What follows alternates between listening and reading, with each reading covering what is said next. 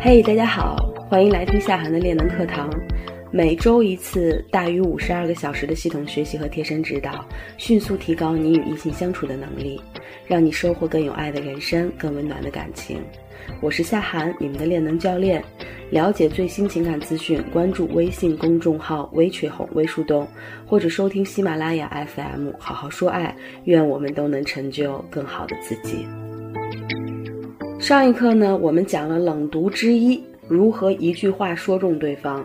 很快啊，学员群里就传来了良性的反馈。正如之前说过的那样，冷读呢，就是通过冷静的审视和试探对方，通过分析对方言谈举止背后的心理动机和动力，从而快速了解对方，给出他需求内的正向反馈，从而快速获得对方的信任和好感。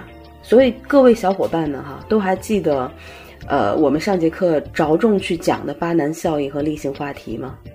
正是因为生活当中随处都可能发生巴南效应，所以才催生了各种例行话题。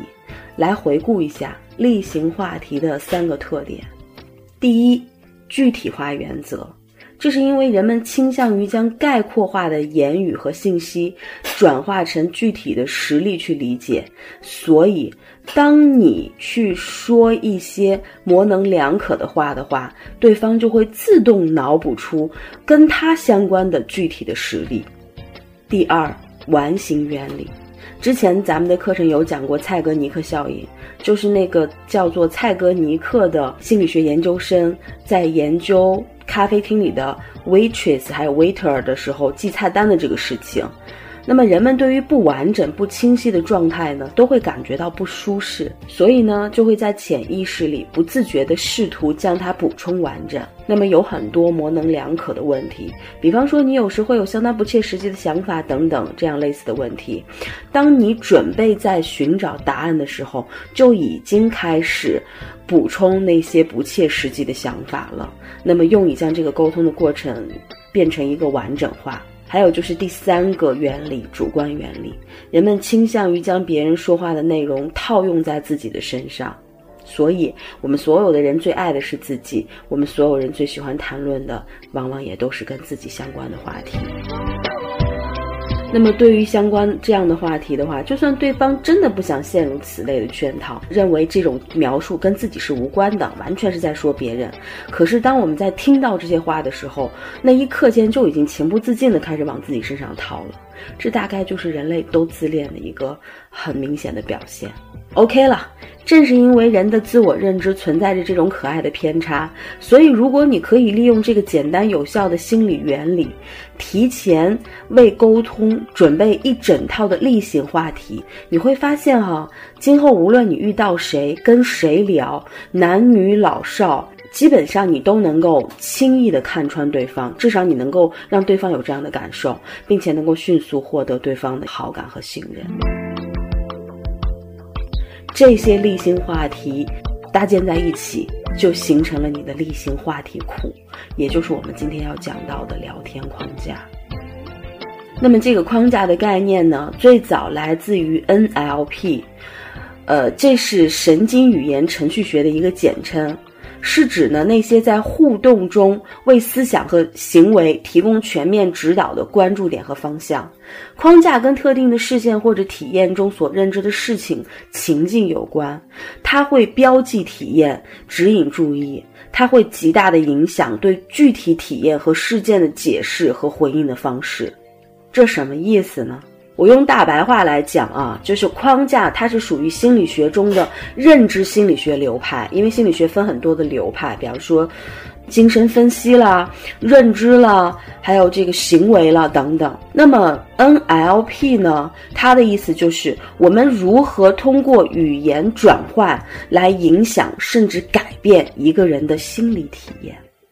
比方说，服装导购。在说服客户成交的时候呢，通常会问：“哎呀，您这样穿真漂亮，您是打算整套都买回去呢，还是只买外套？”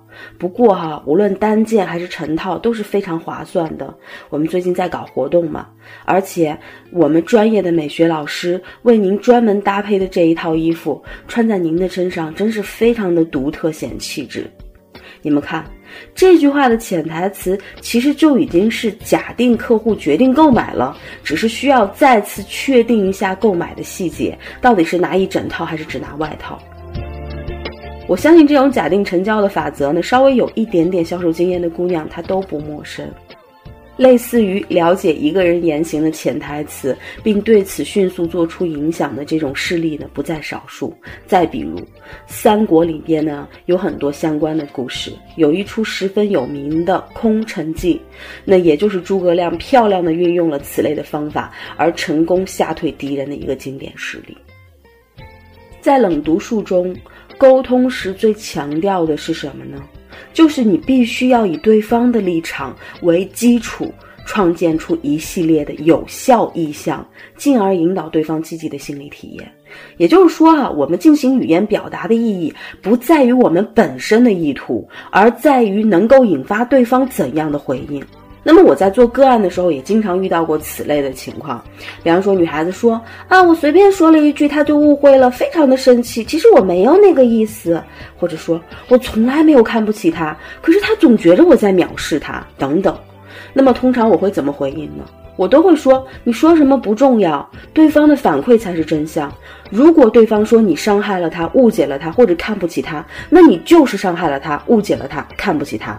所以。”问题的重点，我们要放在如何改善状况、修复对方的不良情绪、增加对方对于你们双方关系的良性体验，而不是始终要去跟谁辩论一个真相和是非。你们懂的。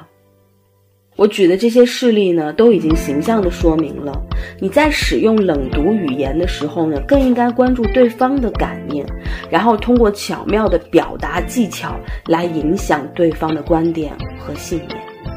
在这种语言框架技术中，哈，话语呢不仅可以描述出心理的体验，也常常为了心理体验设计指向性的框架。那么在这种语言组织中呢，话语将心理体验的某种感受呢置于显著的位置，而将另外一部分的体验呢人为的去弱化，以此来建构体验。说起来非常的拗口，是吧？我们来举例，比方说，咱们经常要用到的一些连接词，比方说“虽然了”“但是了”“并且了”。当我们用不同的词将想法或者体验进行连接的时候，哈，获得的感受是截然不同的。那么你看，我们举个例子，我们将今天玩的很开心，明天要上班了这两个短句组合起来，运用到虽然、但是、并且，然后做一个这种语句的连接和体验，你们来感受一下。图片有点丑哈，字也有点丑，别介意，这个意思到了就行了。你看这两句短语，我把它用了不同颜色的两个模块放在一起，按照先后的顺序叠在一起。你先看一下这个图，然后我们再来就这个图来讲。